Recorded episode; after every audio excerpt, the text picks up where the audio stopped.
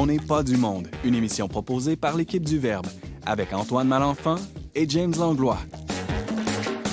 Cette semaine à l'émission, Thomas Plouffe poursuit sa grande histoire de la petite école. Jean-Philippe Marceau nous présente l'étonnante figure de Maxime le Confesseur et Emmanuel Lamontagne explore l'intrigante dévotion au Sacré-Cœur. Bref, on n'est pas du monde.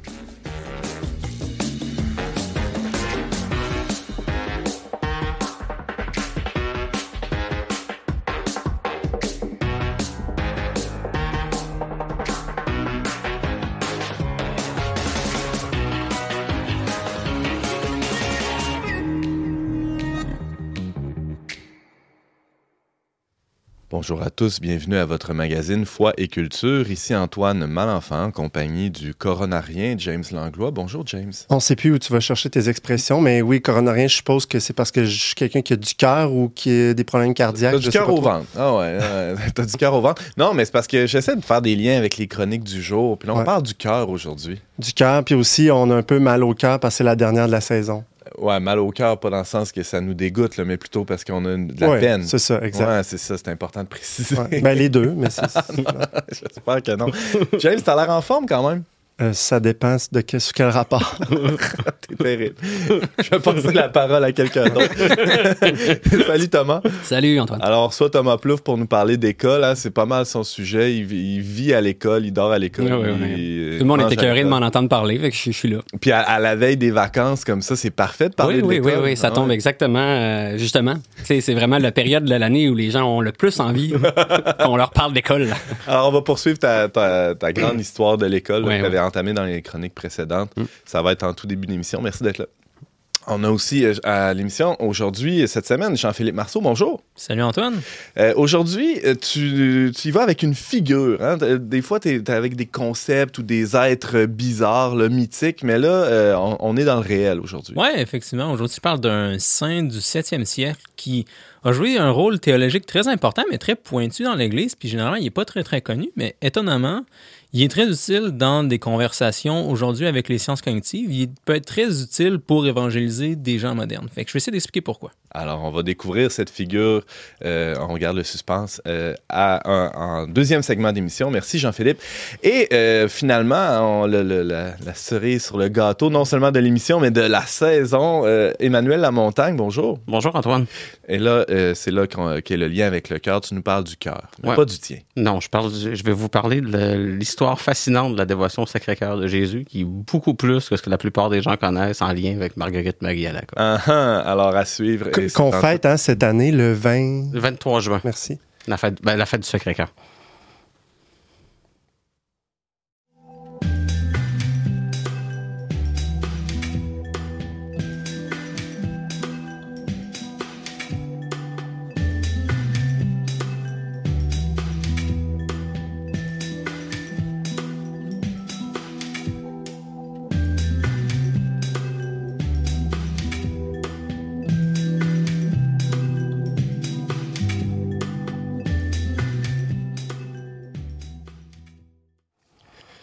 Dans ses deux chroniques précédentes, Thomas Plouffe avait entamé le projet ambitieux de nous tracer l'histoire de l'école. On avait alors euh, couvert avec lui les périodes de l'Antiquité, puis du Moyen Âge et de la Renaissance. Homme de devoir, il est avec nous aujourd'hui pour honorer sa promesse et aller jusqu'au bout. Hum. Thomas, bonjour. Allô Antoine. Alors, c'est la dernière émission de l'année, t'as pas le choix de boucler la boucle. Ben oui, il faut terminer ça. J'ai long, j'ai long à parcourir, mais on va, on va, on va serrer la vis. Alors, ramasse-nous euh, ces 300, euh, ces trois siècles euh, d'histoire de l'école qui nous reste à couvrir. Ouais, ben pour, euh, pour Merci. commencer, Ouais. un retour en arrière, en fait, le retour des derniers, des derniers épisodes. Rappeler que l'école, en fait, con- contrairement à, un peu aux idées euh, euh, répandues, euh, sont, sont vraiment euh, apparues sous l'impulsion de l'Église, moins que de Charlemagne spécifiquement. Là, Charlemagne est venu juste, euh, disons, donner euh, un souffle nouveau à l'Église, préciser le, le- le contenu. Et ça, au tout début du Moyen Âge.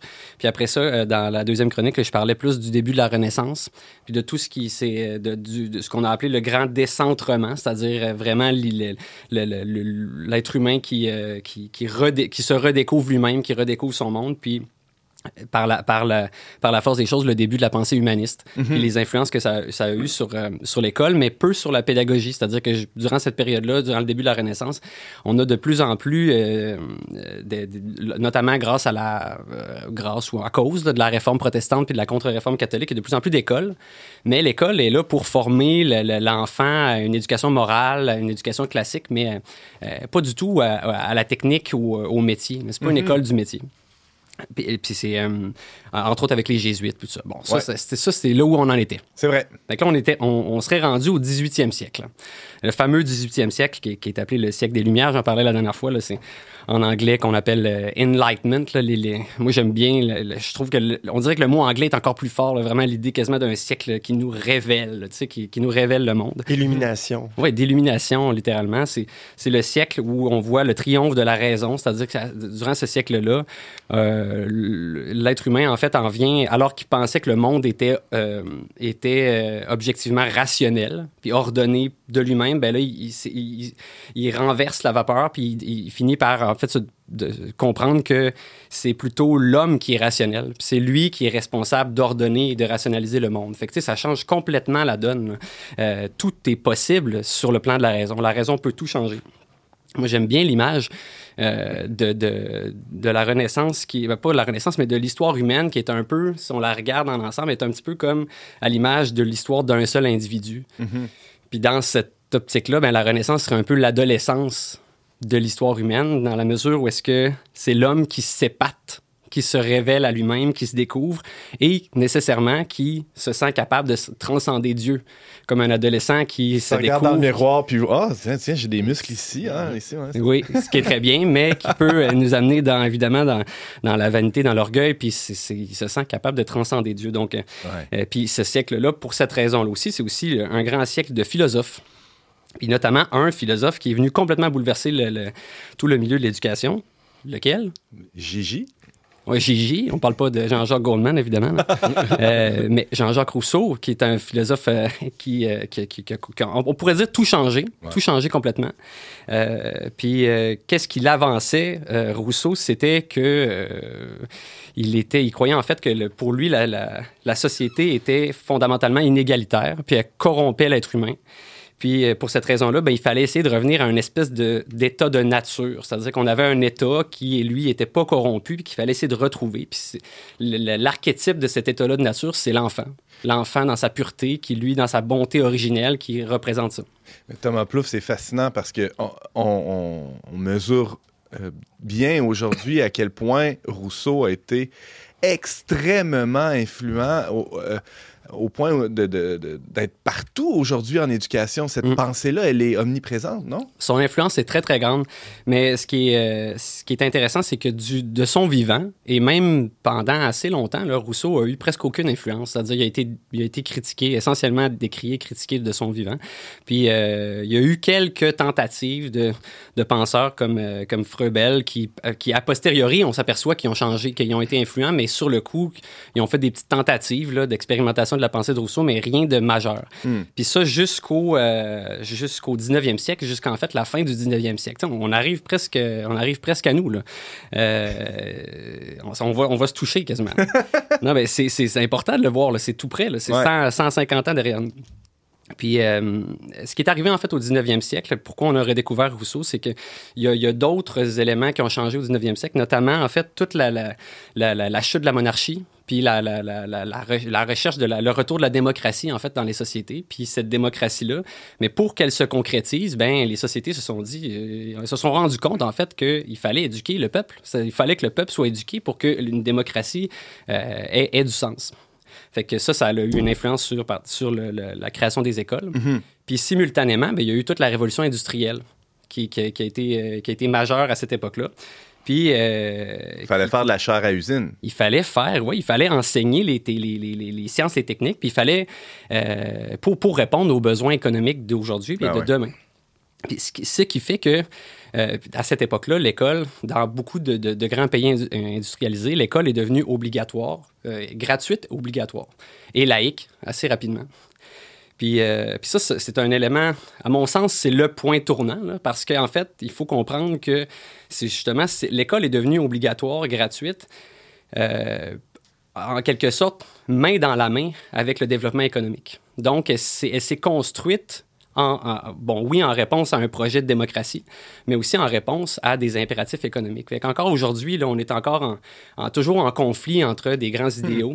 Puis, euh, autrement dit, euh, la vocation de l'école qui est aussi de répondre à, à nos besoins sociétaux. Ben besoins, euh, besoins sociétaux, besoins économiques à, à- en Exactement. premier lieu. On le voit bien dans les débats ou dans les quand l'éducation fait surface dans les médias, c'est c'est en lien avec la formation de la main d'œuvre à assez, régulièrement. Et là, on n'est pas dans la, la- la pureté de l'élévation de l'âme d'une personne. Là, on est dans des trucs très. Très concret, mais pour, ça, pourtant, à cette époque-là, bon, il y a eu cette, cette- ce mariage-là entre l'école puis le développement économique, mais il y a aussi eu tout un mouvement de, grands pédagogues qui sont venus, en fait, euh, remettre en question la- la tradition pédagogique qu'on appelait. Parce que, tu sais, de- dans tous les siècles qui précédaient, la pédagogie n'avait pas beaucoup changé. C'était presque toujours les mêmes méthodes de, de mémorisation, euh, imitation du maître, puis une, une logique qui était vraiment euh, euh, du dehors vers le dedans, c'est-à-dire l'adulte arrive avec son programme et enseigne à l'enfant, l'enfant apprend. S'il apprend pas, c'est que le, le- le programme n'était pas conçu pour lui. De toute façon, il y a d'autres choses à faire. Là, là. Euh, donc, il y avait cette logique-là. Puis là, les pédagogues, il y a eu plusieurs pédagogues qui sont venus euh, complètement euh, changer ça. Il y a- il y a- il y a- par la- Maintenant, ils ont même appelé ça la, la révolution copernicienne de l'éducation parce qu'ils disaient, autrement dit, euh, le, comme Copernic, ce qu'il avait découvert, là, euh, avant, le programme était, euh, c'est-à-dire l'enfant gravitait autour du programme. Ouais. Puis maintenant, ce qu'on cherche à faire avec, euh, avec le nouveau, c'est de faire en sorte que le programme gravite autour de l'enfant, qu'on soit centré sur l'enfant. Puis c'est là que ils, ont, ils sont allés puiser dans Rousseau. Ben ouais, c'est là qu'ils ont Rousseau repris ces idées. Puis, que, puis et de ça est né ce qu'on a appelé la pédagogie nouvelle. C'est vraiment le courant qui est né à la fin du 19e siècle, puis qui, qui- encore aujourd'hui, qui, qui, qui, qui, qui, qui- Qui est dominant. qui est dominant en théorie. Qui Ouais. est dominant en théorie, c'est-à-dire qu'il y a eu une immense influence. Euh, puis, tu sais, de ça, là, on parle de, à cette époque-là, Montessori, euh, Freinet, Charlotte Mason, Dewey, Fr- ceux qui connaissent les, les, les, grands pédagogues, là, c'est vraiment à cette époque-là qu'ils sont apparus, puis qui se sont revendiqués beaucoup de Rousseau, c'est ça. Oui, ben, et et là, on s'approche de nous drôlement, là, parce qu'on on est à, à peu près au tournant du 20e siècle. Tu parlais de Montessori. Là. C'est- est au début c'est- du c'est 20e près. siècle. Montessori, c'est c'est à la fin du 19e, puis c'est au début du 20e siècle. Puis euh, ils ont vraiment... euh, Puis bon, la- la- la- la- la- disons, ça s'est fait de façon peu harmonieuse avec la... euh, la, critique de la tradition s'est fait de façon peu harmonieuse, comme dans bien des cas. J'aimais bien, il y avait une citation de, je, je pense, Snyder, là, qui disait euh, C'est un jeu séduisant que d'opposer tous les défauts du monde au charme de ce que l'on pro- de ce, de ce que l'on se propose de créer. Sais, Autrement dit, pour mieux justifier sa, sa nouvelle pédagogie, ben, ils ont vraiment, euh, il y a d'autres penseurs qui disent, là, ont- il a fallu démolir l'édifice antérieur, l'édifice traditionnel, pour reconstruire. Puis ce qui fait qu'ils n'ont pas été capables d'aller chercher, d'aller reconnaître peut-être certains bon. bienfaits dans Ben cette oui. pédagogie. Fait que donc, tu sais, il y avait, bon, c'est ça, c'était au début du 20e siècle. Puis après ça, par contre, là, ça a été. euh, tu sais, il y a eu plein de tentatives. Là. Il y a Montessori qui a créé des écoles. Il y a, bon, il y a eu plein de petites tentatives ici et là, mais l'essentiel du, du- des, des, des, des curricula euh, à l'école, ils ont été influencés, mais ça a été jusque dans les années 70-80. L'école n'avait pas, euh, avait pas la visée aujourd'hui de- d'enseigner à tous pour que chacun soit, euh, développe son potentiel.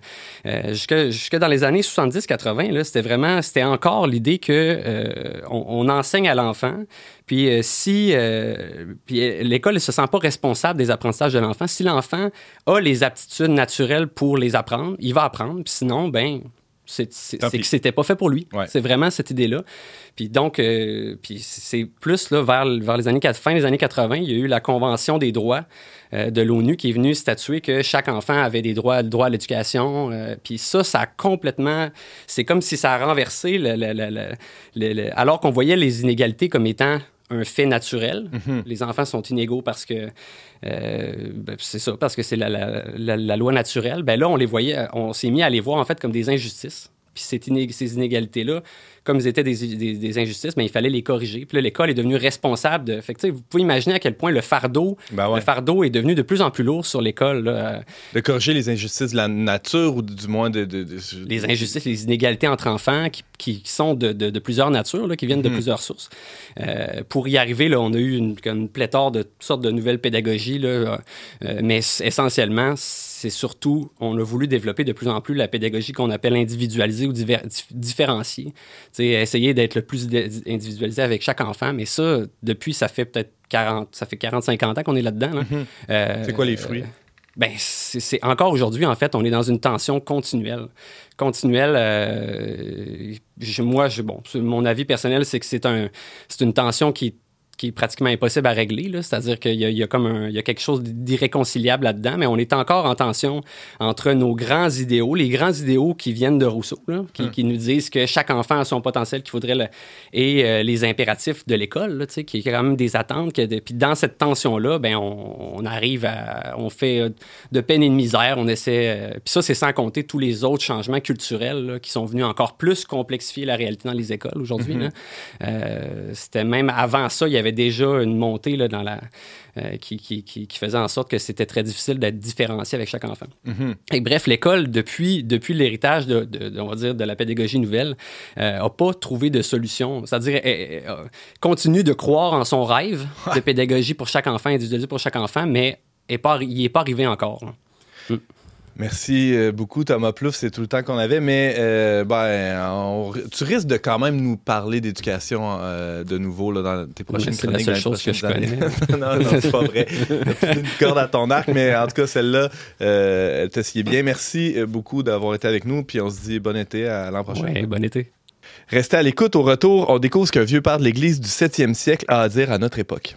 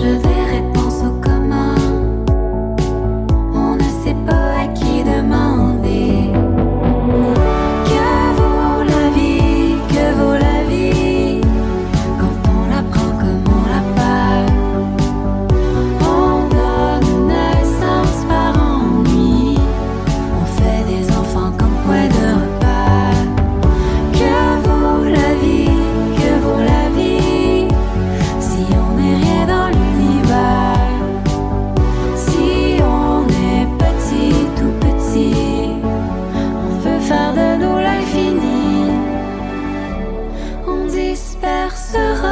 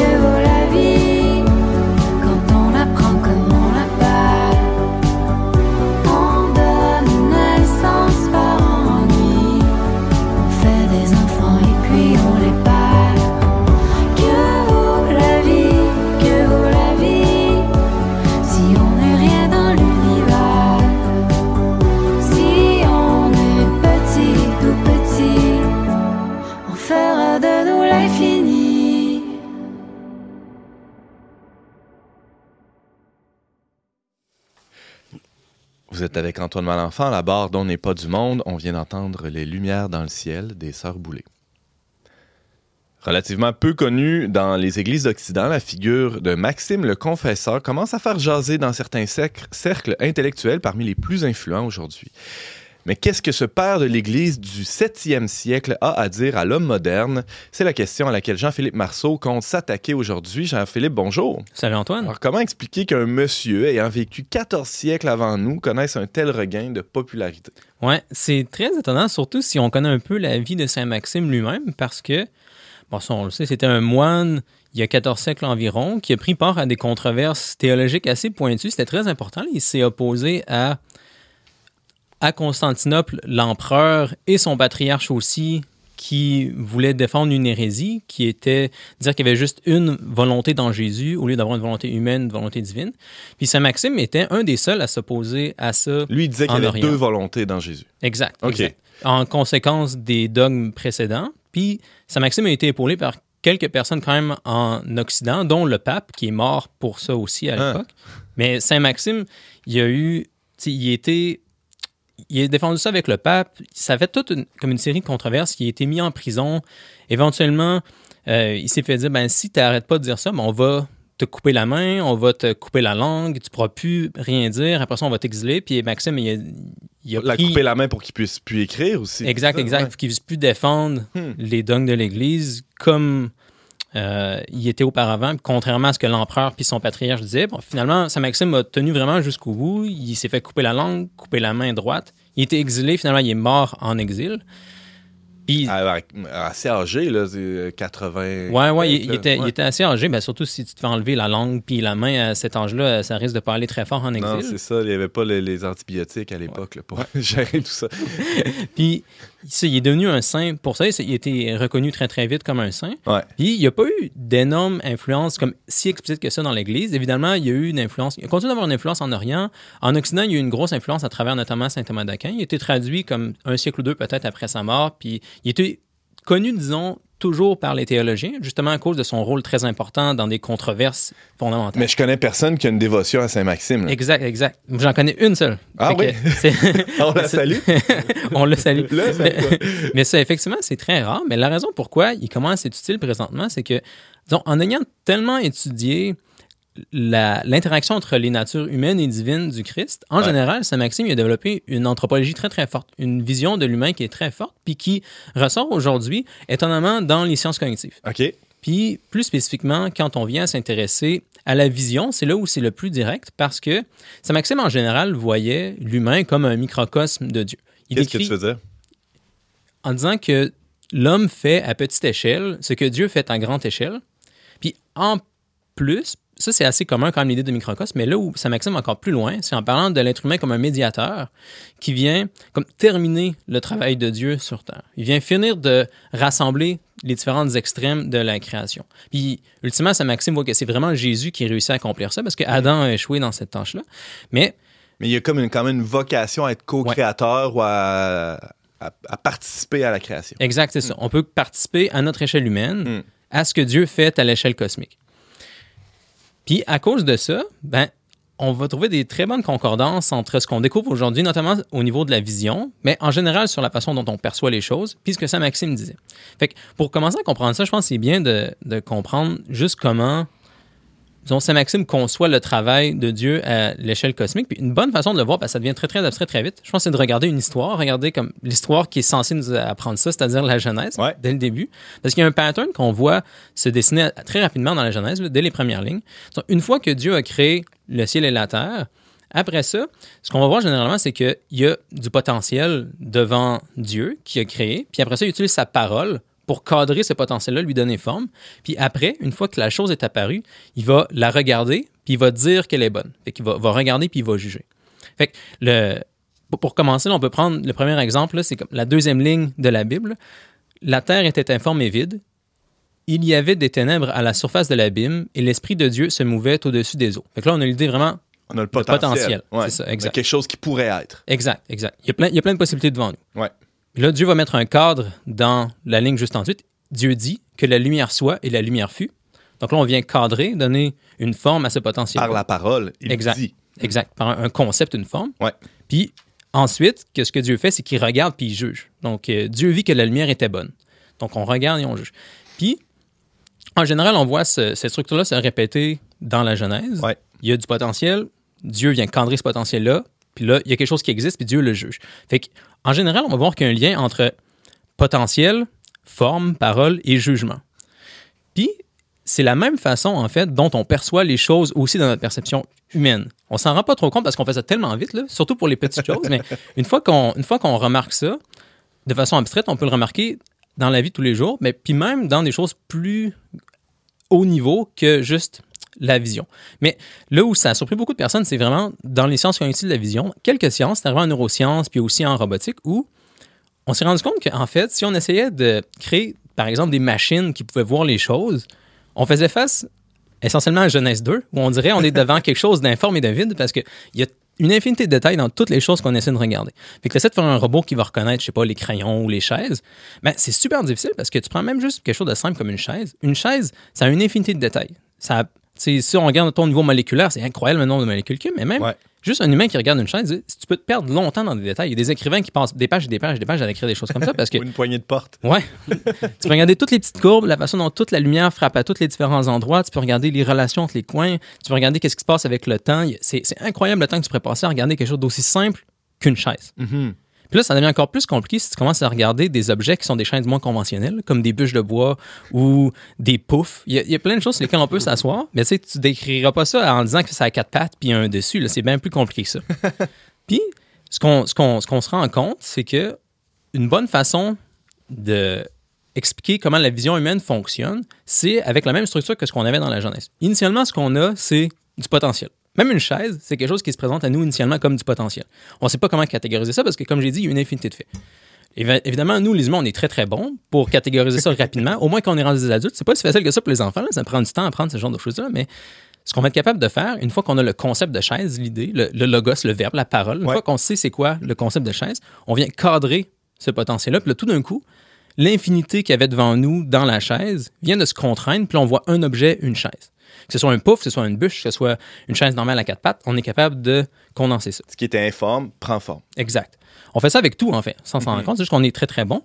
Une fois qu'on on se rend compte que c'est comme ça que notre perception fonctionne, on peut le voir ailleurs aussi. Par exemple, peut-être l'exemple le plus classique que plein de personnes vont avoir eu, c'est, disons, si tu regardes un animal, mettons un chat, je pense que c'est peut-être ça qui est le plus commun, tu regardes un chat qui est ch- chez vous, chez quelqu'un d'autre, puis il est comme contorsionné d'une façon bizarre, ça se peut que sur le coup, tu vois même pas c'est quoi. Tu sais pas c'est quoi, tu vois comme un tas de fourrure, tu vois des couleurs, mais tu sais pas c'est quoi. Puis là, quelqu'un te dit, ça c'est le chat, puis là, tout d'un coup, clac, ça vient cadrer ce que tu vois devant toi, puis là, tout d'un coup, tu vois le chat. Puis ça, c'est un exemple, mais en général, vous allez remarquer, ça peut même arriver aussi avec quelqu'un. Peut-être que quelqu'un que vous n'avez pas vu depuis 10 ans, disons. Hmm. Puis là, comme la personne vous dit quelque chose, vous n'êtes pas trop sûr. Puis là, la personne vous dit son nom, puis clac. Là, ça clique. Tout d'un coup, ça vient se contraindre, puis vous voyez c'est qui cette personne. Mais il y a la troisième partie du pattern, c'est juger. là. Euh, Exact. voir et juger. Euh, comment Exact. ça s'applique dans les cas que tu viens de- de- d'énoncer? On fait ça aussi sans s'en rendre compte. Puis là, ça, ça a un rapport avec le fait que pour créer des robots qui étaient capables de percevoir le monde, de contraindre la multiplicité en unités, il Ouais. fallait que le robot aussi ait des buts. On ne fait pas juste comme écrire un programme d'ordinateur pour voir des, ch- des chaises ou pour voir des pommes, etc. C'est- trop compliqué. Ce qu'il faut qu'on fasse, c'est comme des humains, nous, quand on perçoit les choses, on les juge toujours vers un but. Là, c'est c'est plus dur à dire pour des humains parce que ça a tellement de buts rendus à l'échelle humaine, mais quand on prend quelque chose de simple comme une chaise, on peut bien le voir. Parce que si quelque chose te permet, si quelque chose est bon pour t'asseoir, Mm. tu vas le reconnaître comme une chaise, le concept va vraiment fitter sur le potentiel qu'il y a devant. Mm. Tandis que si quelqu'un essaie de me faire croire que la table qu'il y a devant moi, par exemple, c'est une chaise, je reconnais que ça remplit pas ce but-là. C'est juste, c'est juste pas une chaise. T'es en train de. T'es, t'es mêlé. C'est pas vraiment une chaise. Fait que dès qu'on applique un concept à quelque chose, c'est parce qu'on a aussi derrière la tête un but à l'échelle humaine, comme le but de s'asseoir sur quelque chose, puis on est capable de reconnaître, OK, ça, ça remplit ce but-là, donc le Mm. concept s'applique. Fait que comme dans la Genèse, il y a un lien entre passer du potentiel à un objet à travers un concept, puis le but de, de cet objet-là. Fait que Saint-Maxime voit l'humain, en général, comme faisant, notamment dans sa perception, mais c'est vrai pour d'autres choses aussi, la façon dont on perçoit des humains ou des histoires ou des civilisations, etc., c'est toujours en prenant une infinité de détails. Mais je regarde Antoine, disons par exemple. Antoine, Antoine, il y a une infinité de détails, il est encore Beaucoup. plus compliqué qu'une chaise. Mais hein. Il y a, ju- juste pour en parler comme visuellement, ça serait long. Pour parler aussi de sa vie, ça serait très long. Je pourrais parler. Si je voulais décrire juste ton matin, je pourrais sûrement faire ça pendant des années. là. Si je regarde tous les détails, comment tu as attaché tes lacets, c'est long, ça, à décrire ce genre d'affaires-là. Mais on est capable de Il met, des, condenser il met des bottes. ça va être encore plus long. Fait on est capable de condenser ces choses-là temporellement avec des concepts, avec par exemple l'idée que, ben, ultimement, ce que Antoine veut faire le plus, disons, c'est d'être simple. Là, sous cette histoire-là, il y a des histoires, ben, ton- Antoine va être un bon père, Antoine va être un bon chrétien, etc. On est capable de parler à différents niveaux, avec différents concepts, pour contraindre tout le potentiel, toute l'infinité de faits qu'il y a devant nous. Puis on fait tout ça vers certains buts. Puis là, c'est là qu'on rentre dans la tâche d'Adam, comment Saint-Maxime voit ce que l'humain était censé faire. Ben, justement, vu qu'on doit condenser les faits, condenser l'infinité de possibilités devant nous dans des choses vers des buts, ben, ça donne à l'humain un rôle très important dans la création pour participer à la création des choses. Mettons, on peut le faire avec une chaise. S'il n'y a pas d'humain, des chaises n'existeraient pas. Ça prend un humain qui a comme pour but de s'asseoir sur des choses pour que les chaises existent vraiment comme chaises. C'est pas comme s'il y avait rien. C'est pas comme s'il n'y avait pas de, bûche, disons, s'il n'y a pas d'humain qui les regarde. C'est pas comme si, euh, mettons, tous les humains disparaissaient demain, euh, nos chaises à quatre pattes disparaîtraient, mais ils n'existeraient plus au même niveau de réalité. Ouais. Il y aurait encore des molécules, mettons, mais il y aurait plus d'entités sur lesquelles les humains ont pour but de s'asseoir. S'il n'y a pas d'humains en relation avec des chaises, ben, c'est plus des chaises, c'est des tas de molécules. Ça aurait plus de sens, c'est-à-dire de direction, de- de- d'objectif. Ouais. Hmm. Puis Saint-Maxime voit que Adam, s'il était resté orienté vers Dieu pendant toute sa vie, il aurait pu voir clairement le but de toutes les choses, les concevoir, les contraindre de la bonne façon, les amener à- au bon niveau de réalité, puis s'arrêter l'offrande que Adam faisait à Dieu. Alors, tu es en train de dire que l'homme avait un- une vocation, euh, un- disons, une destinée là, prévue par Dieu, euh, un projet, euh, et qu'à cause de la chute, a, a tout foiré, Mhm. et, et qu'il n'est plus en mesure de, de- de l'accomplir, cette destinée-là ou ce- cette vocation-là. Fait que, par exemple, on, on peut le voir clairement avec... C'est une euh, tragédie, excuse-moi. C'est c'est- Ouais, vraiment, c'est vraiment épouvantable. C'est, mettons, pour Saint-Maxime, la chute a brisé notre perception. On n'est plus capable de voir les choses puis les autres de la bonne façon. Parce que vu qu'on n'est plus orienté tout vers Dieu, on peut pas voir le but de chaque chose. Ultimement, le but de chaque chose, c'est Dieu. Mais vu qu'on a perdu notre contact avec Dieu, on peut plus voir les choses comme elles devraient l'être. On est quand même capable de voir certaines choses, d'amener des chaises à la réalité, etc. Mais Ouais. là où c'est peut-être le plus dramatique, c'est la façon dont on voit d'autres personnes. Par exemple, après la chute, Adam n'est plus capable de voir Ève de la bonne façon. Il se met à la blâmer tout de suite pour des choses qui se passent. Il y a des problèmes entre Cain et Abel qui arrivent tout de suite après. On n'est plus capable de voir l'image de Dieu dans les personnes autour de nous, puis de tourner ces personnes-là autour de Dieu comme on le devrait. Fait que ça a planté avec la chute. Puis là, Y a-t-il une bonne nouvelle dans ton histoire? Il Y a- reste y a- une minute. exact, oui, la bonne nouvelle, c'est que ben, Saint-Maxime voit que Jésus, qui est la parole lui-même, Ah. vient redresser notre perception. Il vient comme détruire nos mauvais patterns, notre mauvaise capacité à voir les choses. Donc, il y a vraiment un côté de Jésus qui découpe, là, qui vient montrer aux gens où il y a de l'hypocrisie, qui vient montrer les péchés, etc. Mais c'est aussi que Jésus, en étant la parole elle-même, en étant le logos lui-même, en étant la source de tous les concepts des choses qui sont autour de nous, il vient nous remontrer à voir les choses comme il le faut. C'est la parole qui. Du, le verbe, là, le, le Christ qui, qui vient organiser ce qui est un peu informe et euh, nous permettre après de, de- de bien juger, c'est-à-dire juger l'autre euh, à, à la lumière de, Ouais. du plan de Dieu pour lui. Ouais. C'est une façon peut-être de le dire rapidement, c'est on a écrit- expliqué que dans la Genèse au tout début, la parole de Dieu vient former les choses à partir de potentiel. Nous, en nous détachant de Dieu, on a brisé beaucoup de choses qui existaient, beaucoup de patterns qui étaient bien formés, puis on les retourne dans un état plus potentiel, disons un état qui n'est pas ce qui devrait être. Mais Jésus vient, la parole de Dieu, redescendre là-dessus, reformer les concepts, y compris reformer notre perception à nous pour qu'on puisse participer à la création comme on était censé le faire. Wow! Gros stock. Bravo, Jean-Philippe. Tu as réussi à tout rentrer ça. Euh, alors, euh, je rappelle que tu es éditeur euh, pour le blog de Symbolic World et chroniqueur régulier pour le Verbe. Merci et ben, on se dit à l'an prochain. Ouais, à l'an prochain. Merci Jean-Philippe Marceau. On fait une petite pause musicale et tout de suite après, Emmanuel nous parle d'un cœur brûlant qui se trouvait jadis dans tous les foyers canadiens français.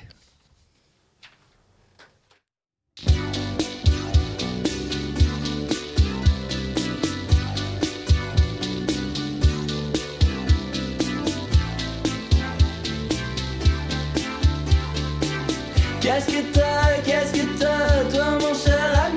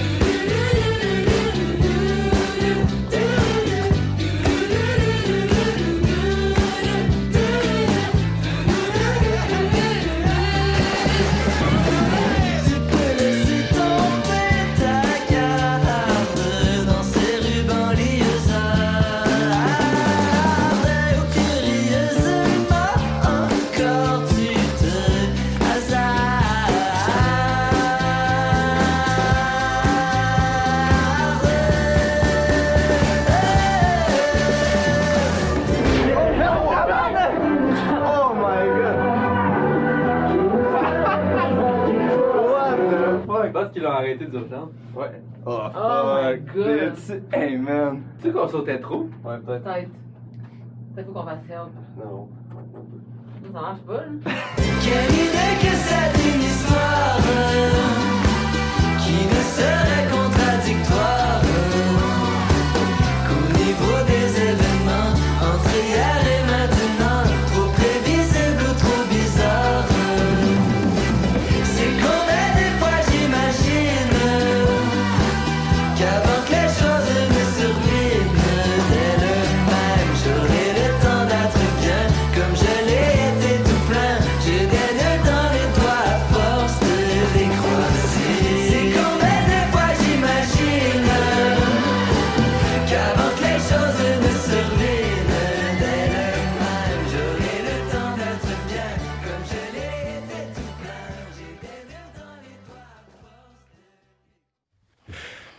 toujours Antoine Malenfant micro d'On n'est pas du monde. C'était la chanson Des nœuds dans les doigts de Thierry Larose.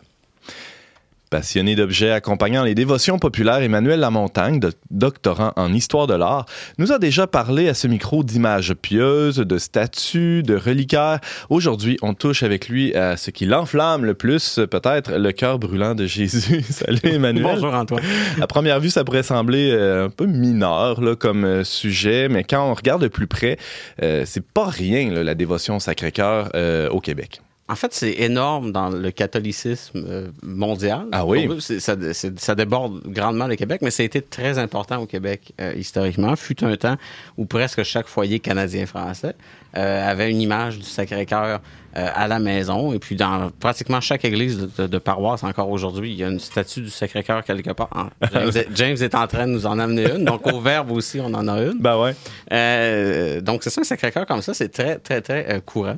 Et puis, ben, ce que je voulais faire aujourd'hui, c'est vous dire un petit peu ben, d'où ça vient, expliquer c'est quoi les origines en arrière de, de- la dévotion pour aller plus loin que ce que peut-être les gens connaissent déjà, là, qui va être justement l'objet de piété qu'on voit, mais qu'on voit plus en quelque Mhm. part, là, puis qu'on qu'on sait plus trop d'où est-ce que, d'où est-ce que ça sort? Alors, le, le, le cœur, c'est c'est quand même important là, dans la, j'allais dire dans la culture occidentale. Ça, ça fait partie, c'était dé- c'était déjà là dans l'Antiquité. On voit ça dans les, les, les textes anciens, la place du cœur dans, dans la vie de quelqu'un. Ouais, ben en fait, biologiquement, si on commence Ben oui, tout vrai. simplement par ça, avant même d'y aller du côté euh, philosophique et symbolique de la culture occidentale, ben c'est le muscle qui est le, le plus important là, dans le corps. C'est, lui qui a le, le rôle de réguler la circulation sanguine. Parce que, Mm. tout le monde, même comme moi, qui n'a pas d'études en médecine, on sait, pr- on sait pratiquement tous, euh, euh, tous ça.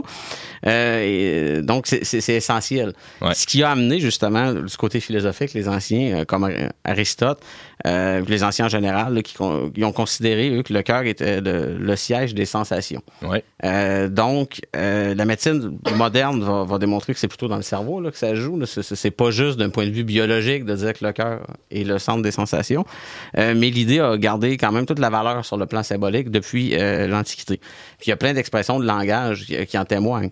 On pense à, à avoir grand cœur ou j'ai le cœur béguisé en amour ou des choses comme ça. là. Donc, on a vraiment toutes les expressions en lien avec la sensation qui restent avec un, un muscle, en fait, qui n'a rien à voir dans la sensation. Donc, le, le côté euh, symbolique est tout à fait resté. C'est clair.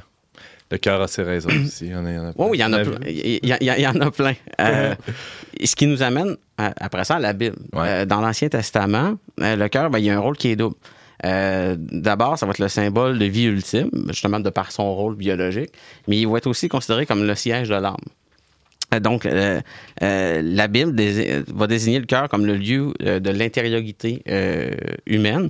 Donc, pour le texte biblique, donc c'est dans le cœur euh, des hommes, par l'action du Saint-Esprit, que le dialogue va s'instaurer entre Dieu et sa créature. Donc, si on pense que c'est le siège des sensations, c'est par ce, ce cœur-là que le, le- le dialogue avec Dieu euh, va, va- va se faire.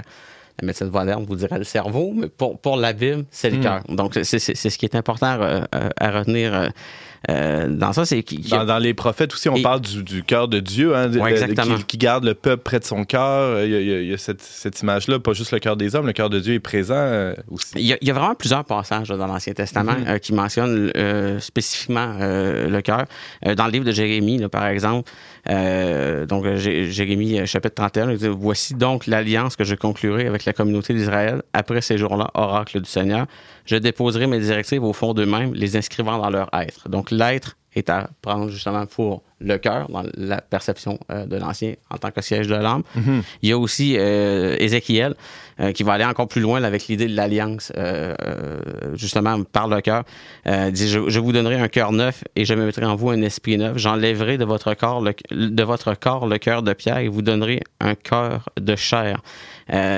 Donc, c'est un petit peu le- tout ça mène à la réponse humaine là, que la, la Bible va nous envoyer par rapport à ça, par rapport à l'alliance. Mhm. Au psaume 40, c'est je je veux faire ta volonté, mon Dieu, et ta loi est au fond de mon cœur. Donc, tout, on voit vraiment que c'est le siège euh, de l'alliance, que tout passe entre le, cœur- de l'homme pour le contact euh, à Dieu, euh, puisque c'est le siège de l'âme, en quelque sorte. Et là, on, est, on était dans, dans, euh, euh, dans, dans les premiers textes de la Bible et on, on s'approche de Jésus, euh, du cœur de Jésus, du Sacré-Cœur. euh, C'est ça, parce que- Est-ce qu'il a le Sacré-Cœur dans le- Ouais, ben, les il- évangiles? Évidemment, dans l'Ancien Testament, il n'est pas question du Sacré-Cœur de Jésus. Ben non, c'est ça. Euh, Et Jésus tout- entra dans la maison de Marie euh, et, et, euh, comment elle s'appelle? Marthe et vit un Sacré-Cœur affiché au-dessus de la porte. Non, c'est- il n'y a plus. pas ça, non? Non, non plus. Il n'y a, pas ça dans les, dans les évangiles non plus.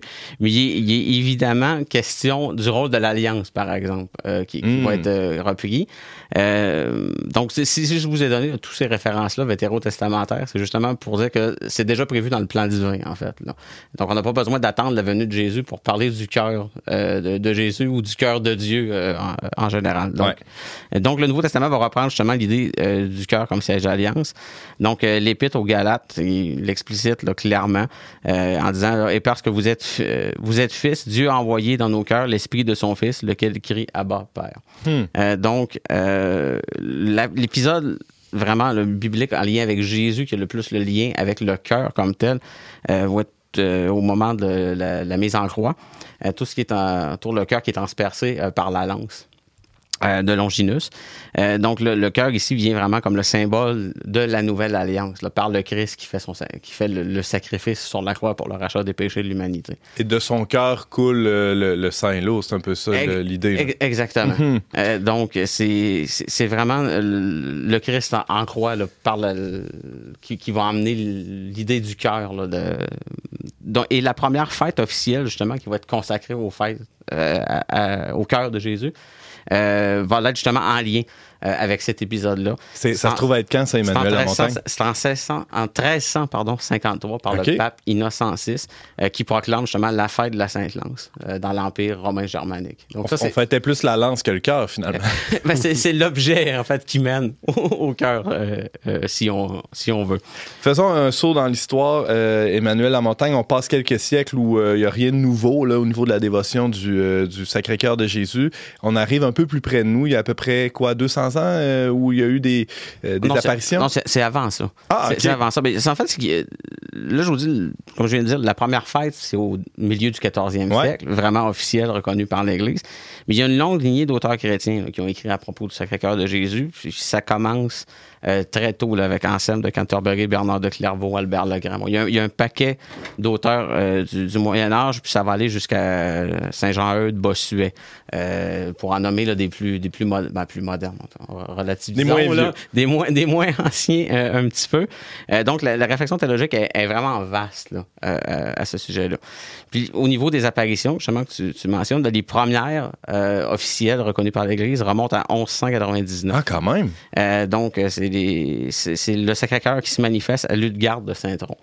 Euh, ils vont... Ré- répète donc ça. Lu- Ludegarde de Ah, Saint-Tron. on ne connaît pas. Euh, donc, euh, vont suivre d'autres apparitions, et notamment les plus connues, celle à Marguerite Marie à la coque en 1675. Donc, qui va vraiment être le point de départ, si on veut, de euh, la grande popularité que va connaître par la suite la dévotion au Sacré-Cœur de Jésus. Raconte-nous qu'est-ce qui s'est passé. Donc, Marguerite Marie, elle a un rôle central vraiment dans cette, euh, cette dévotion-là, euh, parce que le, dans, euh, lors des apparitions, le Sacré-Cœur va faire 12 promesses à euh, Marie, dont la promesse justement de bénir les maisons dans lesquelles son cœur va être exposé, d'où les petites images qu'il y avait dans tous les foyers canadiens français Mhm. quelques siècles plus tard, mais ça part quand même des apparitions euh, euh, au 17e siècle. En arrière des petites images, d'ailleurs, il y a les 12 promesses. Exactement. Donc, il y, a- il y un paquet de petits papiers, j'en ai amené un ici, là, qui vont être euh, distribués là, d'images. Désolé pour les gens qui nous ont seulement en audio. c'est- c'est c'est meilleur pour ceux qui nous ont en vidéo euh, sur, sur YouTube. Façon, c'est une image noir et blanc. c'est pas Ouais, c'est ça, c'est pas, c'est pas, Pas- c'est pas si belle, ton image. Non, non, c'est vraiment juste une liste, mais je veux dire, c'est le genre de choses qui, qui est distribué, qui était, Ouais. qui était distribué de façon euh, Assez large. à- de- de- é- énormément large. là. Mhm. Euh, donc, euh, donc c'est ça. Pour, pour en, en revenir à, à Marguerite Maggie, euh, c'est- tous ces promesses-là qui vont faire que euh, ça va être euh, popularisé, euh, si on veut, auprès du grand public et reconnu, évidemment, par les autorités ecclésiastiques. Mhm. Et puis, ben, tout ça un peu là, dans l'idée, justement, de, de- encore là, si on se rattache à l'Évangile, c'est que le Christ lui-même, dans l'Évangile selon Matthieu, dit justement de venir à lui ceux qui sont fatigués, chargés, euh, qui va donner du repos, euh, qui va prendre le, le, le- joug sur, lui, justement, parce qu'il est doux et humble de cœur, et qu'on va trouver le, le repos en lui. Donc, c'est tout, tout ça se tient avec les, les, les visions, là, de- les apparitions euh, de, à Marguerite euh, Maggie. Il va lui dire à Marguerite Marie, d'ailleurs, voici ce cœur qui a tant aimé les hommes et qui reçoit tant de gratitude. Exactement, qui, qui est vraiment la phrase, je pense, la, la plus connue de, de- qui a été rapportée là, des apparitions, beaucoup plus que la liste de, de, de 12 promesses. là. C'est comme si la, la dévotion tentait de, de récupérer cette ingratitude-là des siècles. C'est c'est un peu ça que je Je suis pas sûr de comprendre ce que tu veux Ah, dire. non, moi non plus. mais là, euh, Ah, oui, oui, peut-être, oui. je- non, je- non, mais c'est plus qu'on va avoir une dévotion, moins on va être ingrat envers le cœur de Jésus qui a tant donné. Ouais, nous. c'est ça. C'est c'est ça, ça que je Ok. voulais dire. Merci, James. Euh, Donc, pour en revenir, si, si tu veux, à, à l'historique un Ouais. peu, donc après justement ces apparitions-là. ça n'a pas été reconnu la fin tout de suite. là. Non. C'est ça, c'est tout ça va prendre de l'ampleur tranquillement, comme un long crescendo, si on veut, qui va s'étaler justement de la fin du 17e siècle, donc 1675, du moment des apparitions. Mhm. Évidemment, ça tombe pas comme un succès mondial le lendemain matin des apparitions. Là, il y a d'abord l'approbation par Non, puis Internet était lent à cette Oui, époque-là. Il n'y avait, il y avait pas Internet. Euh, donc, c'est vraiment euh, au 19e siècle que la dévotion va prendre le plus euh, d'ampleur. Puis en 1899, ben, Rome va officialiser entièrement la dévotion au Sacré-Cœur euh, de Jésus. C'était qui le pape à cette C'était époque-là? Léon XIII.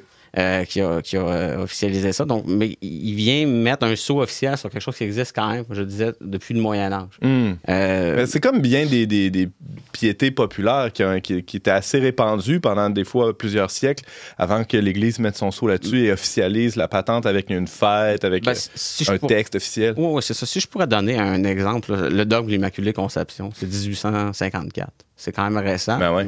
il y a quand même des traces là, qui datent depuis les débuts de la chrétienté. Mhm. C'est un peu le même principe avec le, le- le Sacré-Cœur de Jésus. Ouais. Donc, ce qui arrive, justement, c'est que Léon XIII, il va publier une encyclique euh, à, à ce moment-là. Puis là, il- ça, ça va rendre universelle cette dévotion-là. Donc, là, il va donner un coup de barre, là, justement, ben, vu que le, le pape dit ben c'est légal si on veut, c'est officiel, ben là il va avoir une très grande popularité qui va s'en suivre et d'où tout justement les petites images qui vont intégrer euh, tous les foyers, les statues qui vont être dans chaque église vu que ça a été officialisé euh, par Rome. Qu'est-ce qui reste comme trace de ça aujourd'hui, Emmanuel? Euh, Il reste ben, des, des statues, statues. dans les églises. Il reste beaucoup au Québec, on a beaucoup de monuments à l'extérieur euh, dédiés au Sacré-Cœur Ah de Jésus, à l'extérieur des églises. Il y en a pratiquement un par paroisse, dont la majorité ont été construits justement entre 1900 et euh, plus ou moins 1925. Donc, Ça, c'est les- quand les curés les ont pas mis dans la cave après le concile, là, mais c'est une autre affaire. Ben, non, les monuments, ils ont, ils ont rarement été Non, démontés. je parle les, des les statues. Oui, les statues, oui. Les monuments à l'extérieur, ça, la plupart sont, sont, sont encore euh, présents. OK. Euh, et c'est vraiment la Première Guerre mondiale qui va accélérer là, tout, tout, tout. Et dans, dans les, les sillages là, de, de la dévotion, de l'officialisation, justement parce que ça va être mis soit comme une espèce d'ex voto en remerciement Ah, de ouais. il n'y a pas de mort, il n'y a pas eu de mort dans le village de ceux Ouais, qui sont ouais, allés à la guerre. Euh, ou euh, justement en demande un peu comme euh, au lieu de mettre l'image dans la maison pour bénir, ben, c'est un peu une façon de dire ben, bénissez notre village. On va, on va mettre le, le monument un peu par extension dans la même logique. Mhm. Emmanuel Lamontagne, doctorant en histoire de l'art, euh, merci beaucoup pour cette chronique sur le Sacré-Cœur de Jésus. On part de ça, euh, on, part- on commence l'été avec ça. D'ailleurs, c'est- c'est c'est la fête du Sacré-Cœur cette semaine. C'est le 23 juin. Ah génial. Qui a été justement officialisé par Léon XIII. Ah, merci beaucoup, Emmanuel. On se retrouve l'an prochain? Oui, tout à fait. Merci.